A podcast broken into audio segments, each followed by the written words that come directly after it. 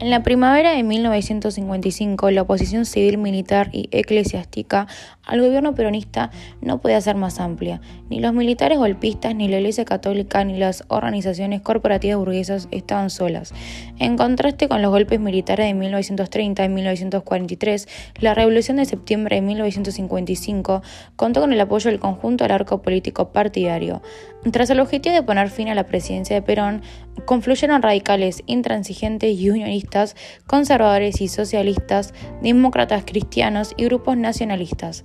Fue precisamente la presencia de estos últimos lo que confirió un rasgo distintivo al primer gobierno eh, postperonista, el nuevo presidente general Eduardo Lonardi, y quien lideró la sublimación en Córdoba.